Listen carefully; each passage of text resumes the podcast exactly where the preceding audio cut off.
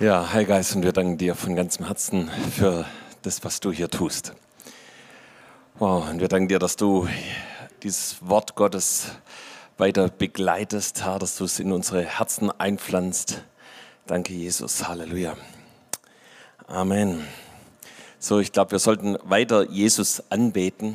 Und äh, äh, eine Form von der Anbetung ist, dass wir darüber sprechen, was Jesus in unserem Leben macht. Und ich glaube, dass allein in der letzten Woche viele Jesus begegnet sind, dem Heiligen Geist begegnet sind. Und ähm, einfach um Jesus zu ehren, heb doch mal deine Hand, wo du wirklich ganz stark Jesus begegnet bist, jetzt in der letzten Woche einfach. Ja, Jesus, und ich danke dir, du siehst jede einzelne Hand. Und zu jedem Einzelnen bist du durchgebrochen. Und ich danke dir, dass du auch zu jedem Einzelnen durchsprichst, der gerade seine Hand nicht gehoben hat. Ich danke dir, dir ist nichts unmöglich. Amen, Amen. Wow, ja, es ist eine besondere Zeit, in der wir leben und äh, es ist eine Zeit, die auch, ja, wo es wichtig ist, dass wir im Willen Gottes leben, ja, dass wir nicht einfach unser Ding machen oder denken oder das machen, wo wir denken, das ist richtig, ja, sondern dass wir wirklich auf der Spur Gottes sind. Und ähm, das ist natürlich, wenn du äh, die, die Gemeinde siehst, dann möchtest du sagen, Gott, ich, wir wollen da hin, wir wollen da sein, wo du bist. Ja. Und äh, genauso ist es aber im persönlichen Leben absolut wichtig zu sagen, Gott, wir möchten an dem Ort sein, wo du mich haben möchtest. Ich möchte, möchte da nicht abweichen, kein Millimeter, sondern ich möchte wirklich äh, von dir gebraucht werden. Und deshalb habe ich, möchte ich darüber sprechen, was es heißt, im Leben, im Willen Gottes zu leben. Leben im Willen Gottes.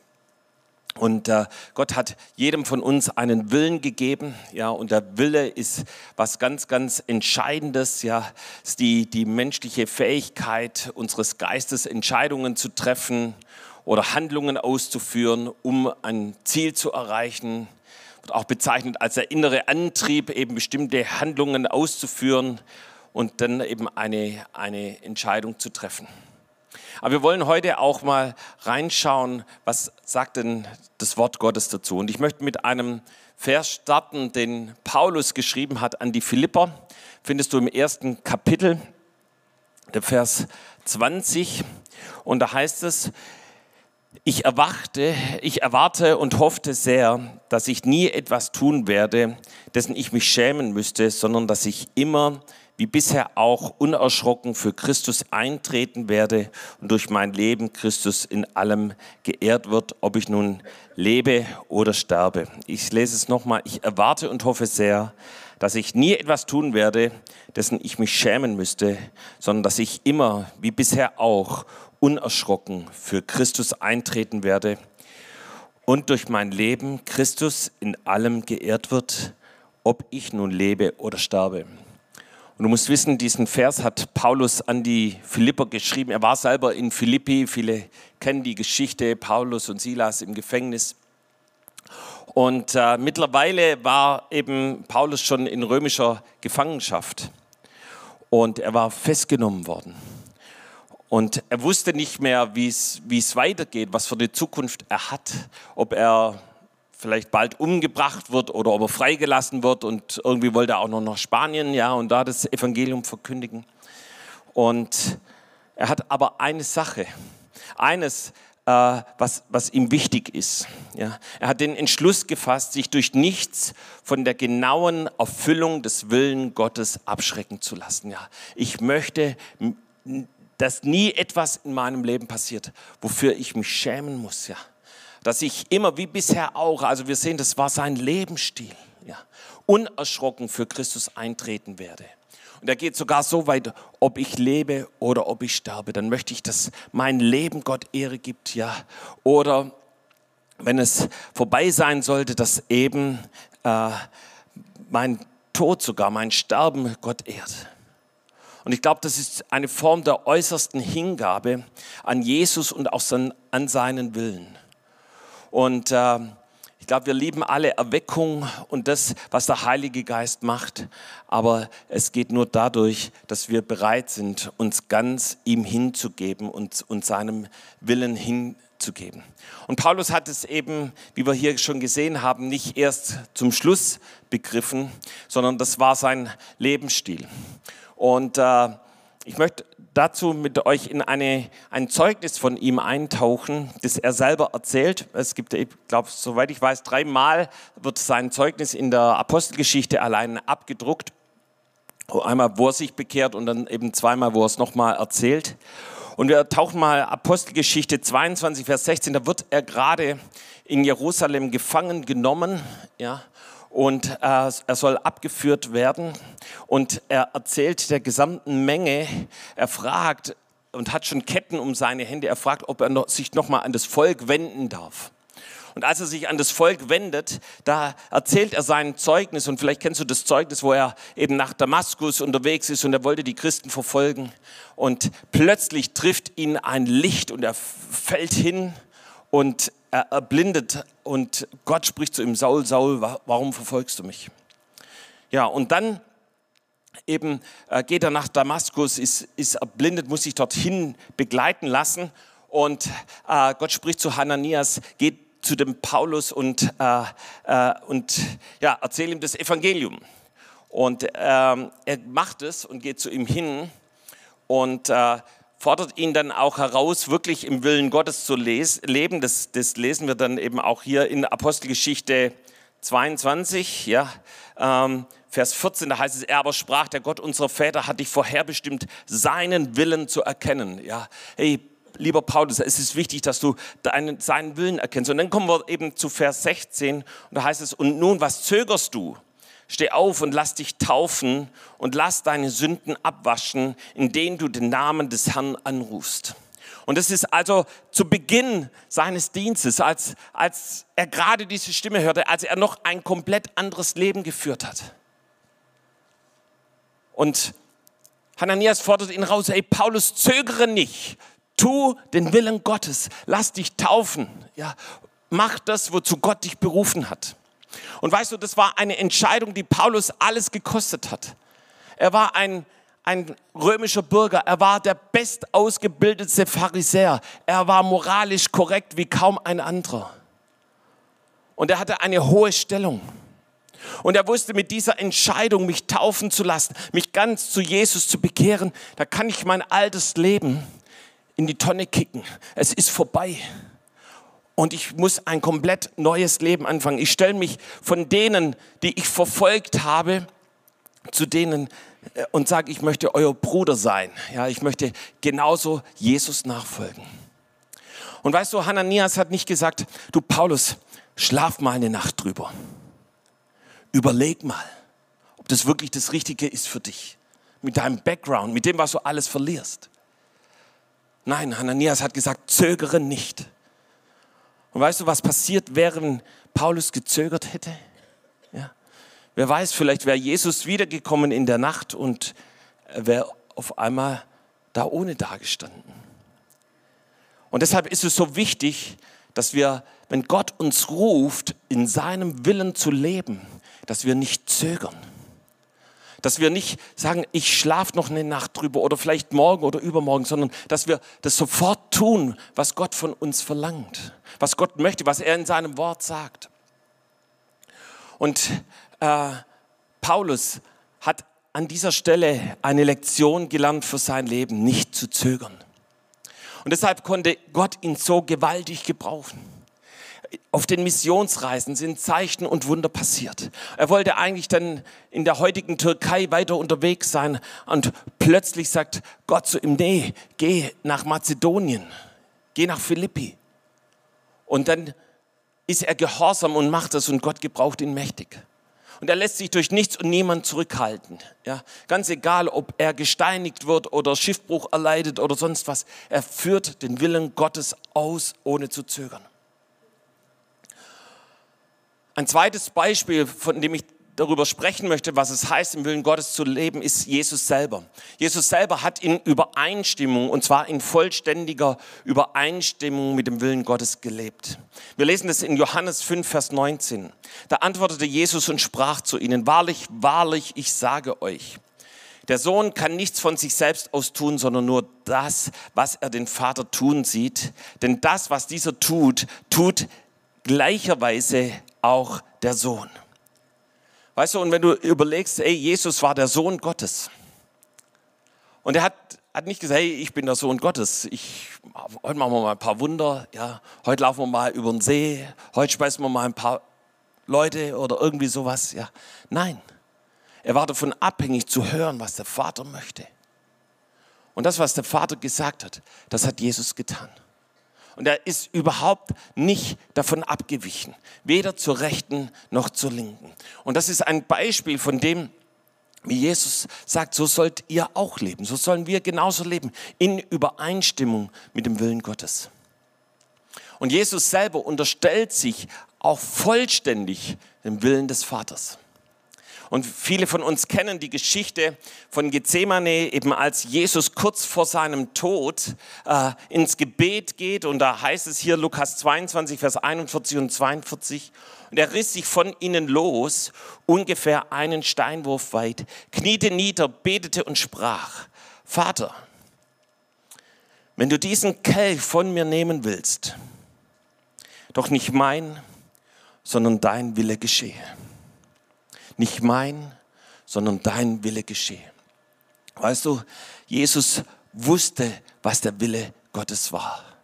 Ich kann, mich, kann mir das so vorstellen, dass Josef seinen Vater, sein irdischer Vater, oft darüber gesprochen hatte, weißt du, Jesus, und dann kam der Engel und hat zu mir gesagt, als Maria schwanger war, dieser Junge, dieses Baby wird das Volk, das, die Sünden des Volkes tragen. Und dann hat Jesus selber seinen Jüngern mindestens dreimal gesagt, du, ich werde nach Jerusalem gehen und ich werde dort gekreuzigt werden, ich werde dort sterben, aber ich werde auch wieder auferstehen.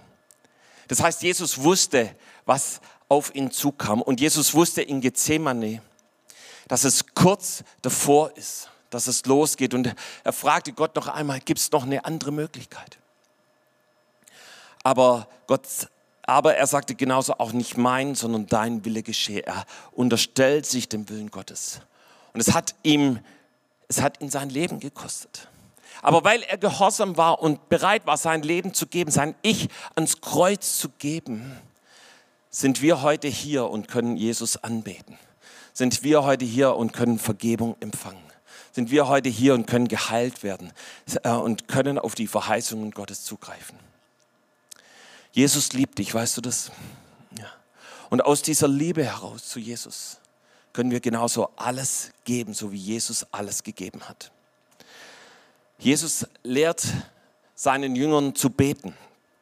Und vielleicht kennst du das Vaterunser. Ja.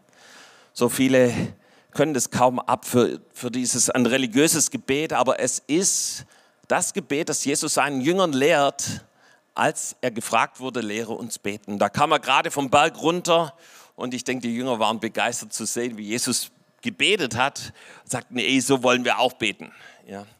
Und wenn du dieses Gebet liest in der, in der ähm, Bergpredigt, ist Matthäus 6, 19 bis, äh, 9 bis 13, ähm, da findest du viele Themen, da wird Gott angebetet. Da wird der Name Gottes geehrt. Da geht es um Versorgung, ja, unser tägliches Brot gib uns heute. Da geht es um Vergebung, ja, dass wir Buße tun und dass wir eben auch anderen vergeben. Da geht es um Erlösung, ja. Und das sind alles Themen, die Inhalt von diesem Gebet sind. Und dann gibt es eben einen Satz und der heißt, dein Wille geschehe wie im Himmel, so auf Erden. Das heißt, Jesus war so wichtig, dass wir den Willen Gottes tun, dass er sagte, hey, wenn ihr betet, dann betet, dass der Wille Gottes geschieht, so wie im Himmel, aber genauso auch hier auf Erden. So wie im Himmel, genauso auch in deinem Leben. Gott war es wichtig, dass wir den Willen Gottes tun und dass wir im Willen Gottes leben. Und hast du schon mal über den Willen Gottes nachgedacht? Was denkst du, kommt der Wille Gottes immer in Existenz? Ja? Geschieht es immer, was Gott will? Was ist, wenn Gott sich was vorgenommen hat? Kommt es in Existenz oder, oder nicht? Wir wollen mal in die Bibel reinschauen, in einen Vers, den Jesus selber gesagt hat. Da geht es um Jerusalem. Lukas 13, Vers 34. Da heißt es, Jerusalem, Jerusalem, die du die Propheten tötest und steinigst, die zu dir gesandt sind. Wie oft habe ich deine Kinder versammeln wollen, wie eine Henne ihre Küken unter ihren Flügeln, und ihr habt nicht gewollt. Und du siehst hier, der Wille Gottes ganz eindeutig war, eben Jerusalem zu sammeln, ja, wie eine Henne die Küken, ja, äh, Schutz zu sein um Jerusalem. Und Gott hat Propheten gesandt nach Jerusalem. Und was haben die Propheten gemacht? Sie haben die, die Botschaft gehört, aber die Propheten gesteinigt. Sie haben gesagt, nein, das wollen wir nicht. Das wollen wir nicht. Und äh, du kannst eine Stadt und eine Person, oder andersrum gesagt, Jesus spricht oft Städte wie Personen an. Und was hat Jerusalem gemacht? Sie haben die Propheten getötet. Und weißt du, dass jede einzelne Sünde in unserem Leben hat Jesus getötet. Jede Sünde, deine Sünde hat Jesus getötet, meine Sünde hat Jesus getötet. Und die Frage ist, hören wir auf das, was Gott sagt? Tun wir das, was Jesus sagt? Und da, wo wir zu ihm kommen, wo wir uns vor ihm beugen, ja, da vergibt er uns und reinigt uns. Ja. So, wir wollen uns noch einen weiteren Vers anschauen über die Ausgießung des Heiligen Geistes. So, wir lieben es, wenn der Heilige Geist kommt und er bewegt sich hier gerade. Und wir lesen in Joel 3, Vers 2 und 3, da heißt es, und auch über die Knechte und über die Mägde will ich in jenen Tagen meinen Geist ausgießen. Und ich werde Zeichen geben am Himmel und auf Erden, Blut, Feuer und Rauchsäulen.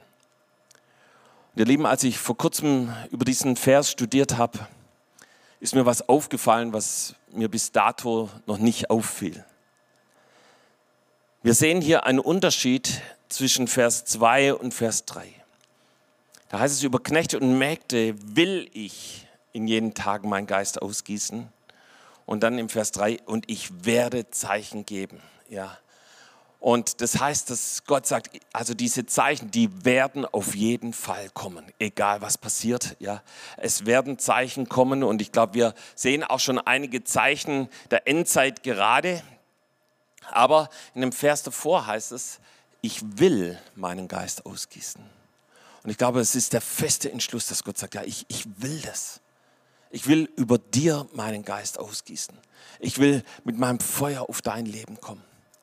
Aber die Frage ist, wollen das die Knechte und die Mägde auch? Möchtest du das? Ist es dein sehnlichster Wunsch? Kommt da was in Übereinstimmung mit dem lebendigen Gott? Und ich glaube, wenn da was in Übereinstimmung kommt und ich habe den Eindruck, dass gerade viel in Übereinstimmung kommt, ja, hey, dann kommt der Heilige Geist und sucht uns heim. Und so war es eben auch an Pfingsten. An Pfingsten äh, ist dieses Wort in Erfüllung gekommen. Ja, da hat Paulus selber darüber gepredigt. Und warum ist dieses Wort in Erfüllung gekommen? Weil die Jünger bereit waren, das zu tun, was Jesus von ihnen wollte. In dem Fall hat Jesus gesagt, geht nach Jerusalem und wartet auf den Heiligen Geist. Wer wartet gern? Ja? Wenige, ein paar haben sich gemeldet, ja. Kann man an einer Hand abzählen, ja. Hast du dir schon mal vorgestellt, wie das im Obergemach war? Ja? Sie warten einen Tag, Sie warten zwei Tage. Dann am Ende des zweiten Tages haben sie gesagt, hey, Jesus ist am dritten Tag auferstanden. Am dritten Tag wird es passieren. Ja. Am dritten Tag passiert nichts.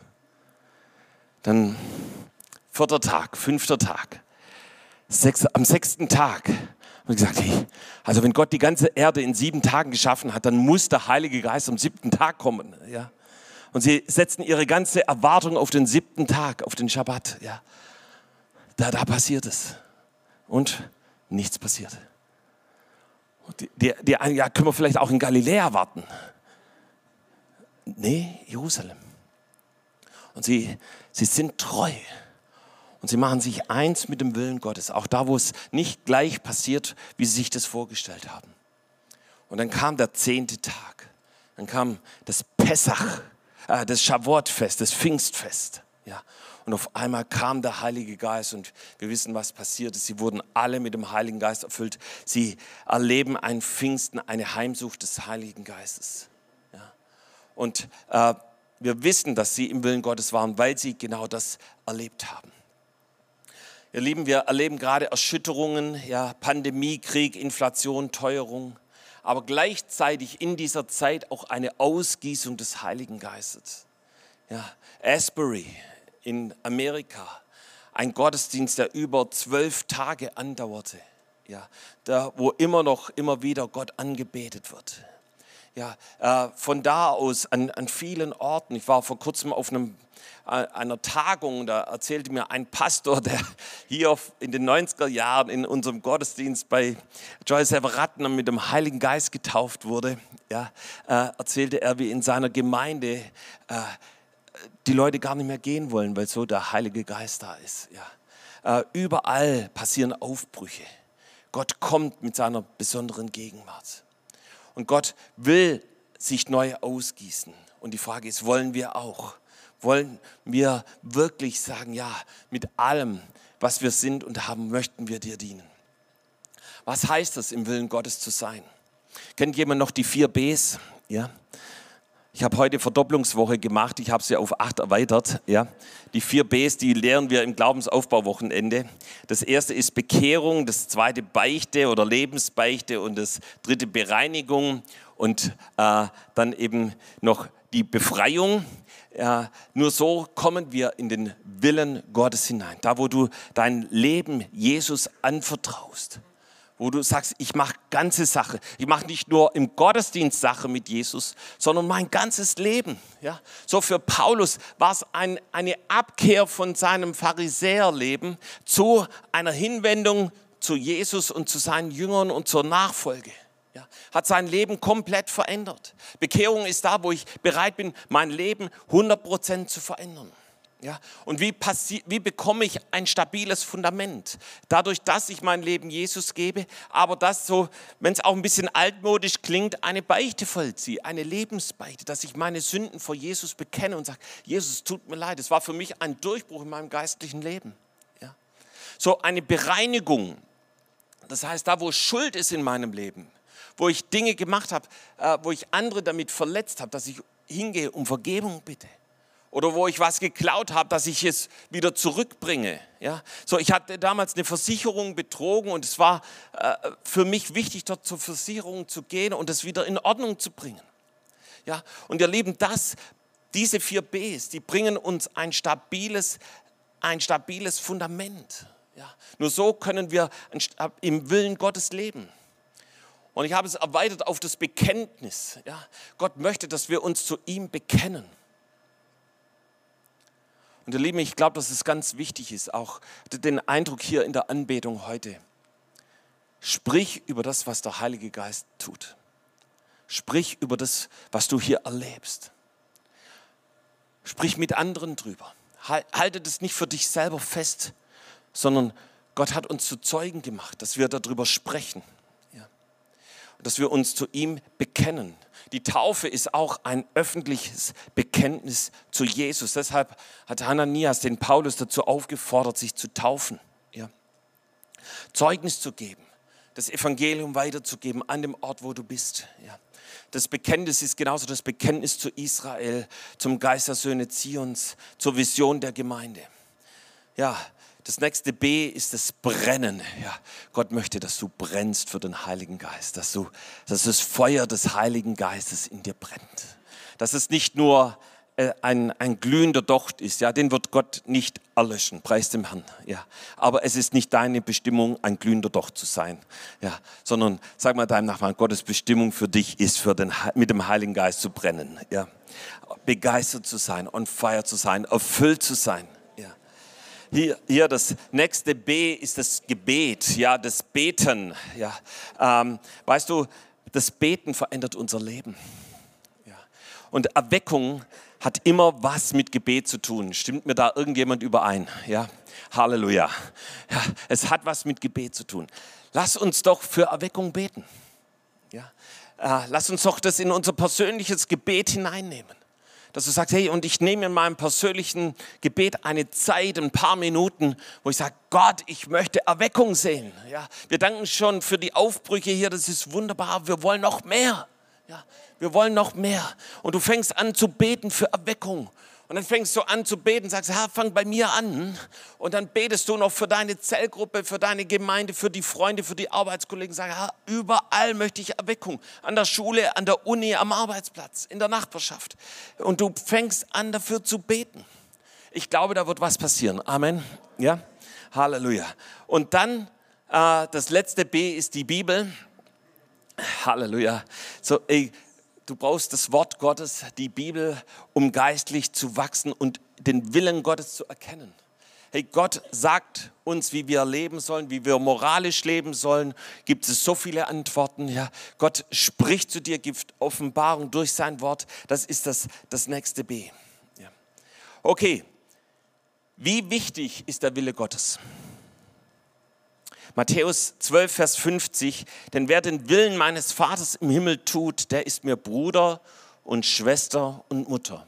Ja, das sagt Jesus, wer den Willen, das, er, er sagt es ganz eindeutig, ihr Leben, allein wenn du den Willen Gottes tust, nur dann bist du mir Bruder, Schwester und Mutter.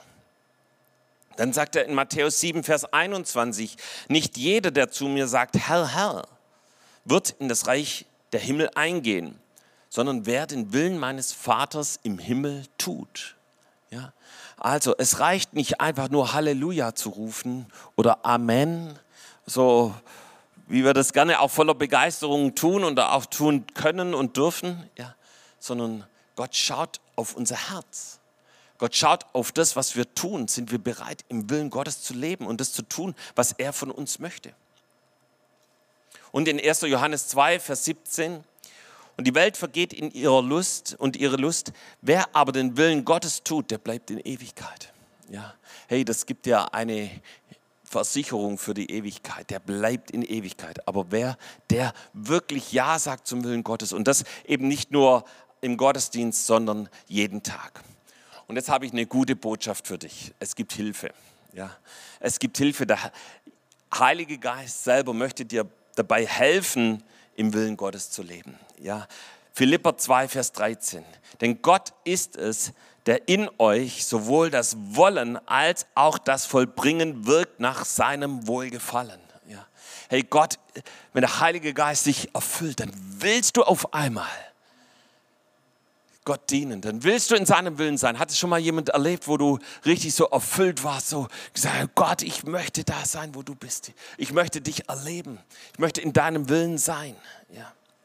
Römer 6, Römer 9, Vers 16. So liegt es nun nicht an jemandes Wollen oder Laufen, sondern an Gottes Erbarmen. Ja. Hey, und Gott sagt, ey, ich habe Erbarmen mit dir, ich bin mit dir, ich liebe dich. Ja. Und ich liebe dich so sehr, dass ich dich freisetze, seinen Willen zu tun.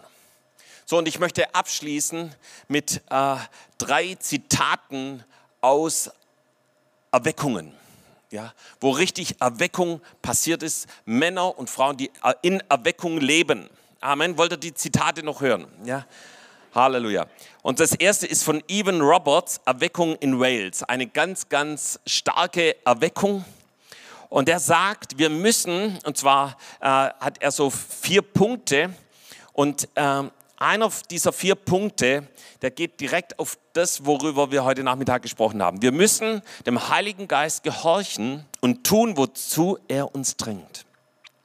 Sofortiger, stillschweigender Gehorsam gegenüber dem Geist Gottes, ohne Fragen zu stellen, ist notwendig, wenn wir von ihm gebraucht werden wollen. Ihr Lieben, das sagt ein, ein Erweckungsprediger, jemand, der wirklich ganz, ganz starke Erweckungen erlebt hat. Er sagt, wir müssen dem Heiligen Geist gehorchen. Lass uns doch das unser Gebet sein, morgens, wenn du aufstehst, sagst, Heiliger Geist, was hast du vor an diesem Tag? Heiliger Geist, ich möchte auf, auf dich hören, was du vorhast, wie du mich gebrauchen möchtest. Und wenn dann der Tag läuft, und auf einmal sagt der Heilige Geist, jetzt ruf mal jemand an oder jetzt mach mal hier, jetzt mach mal da, dass du bereit bist, sofort alles andere liegen zu lassen und das zu tun, was der Heilige Geist von dir möchte. Ich glaube, dass wir dann in eine neue Erweckungsdimensionen hineinkommen. So, ich möchte dir den nächsten Erweckungsmann vorstellen. Der heißt Jobs Bittner und er hat ein Buch geschrieben, schon lange her, das heißt Kindlicher Gehorsam. Und äh, er schreibt dort in dem Buch, was ist das Geheimnis von geistlichem Erfolg? Jüngerschaft und kindlicher Gehorsam, der aus einer Herzensbeziehung zum himmlischen Vater kommt.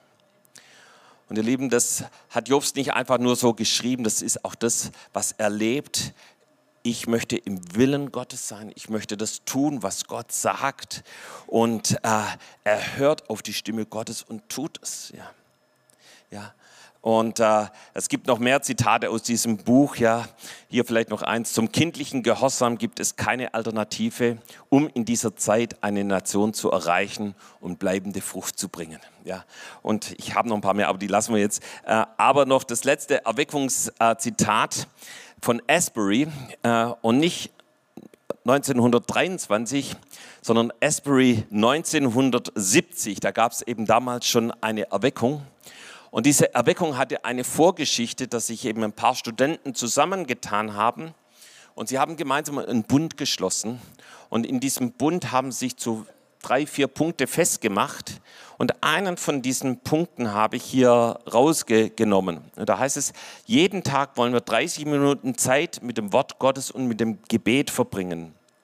In dieser Zeit wollen wir nach, dem, nach Gottes Willen oder Gottes Reden für diesen Tag erfragen und es in einem Buch niederschreiben. Ja?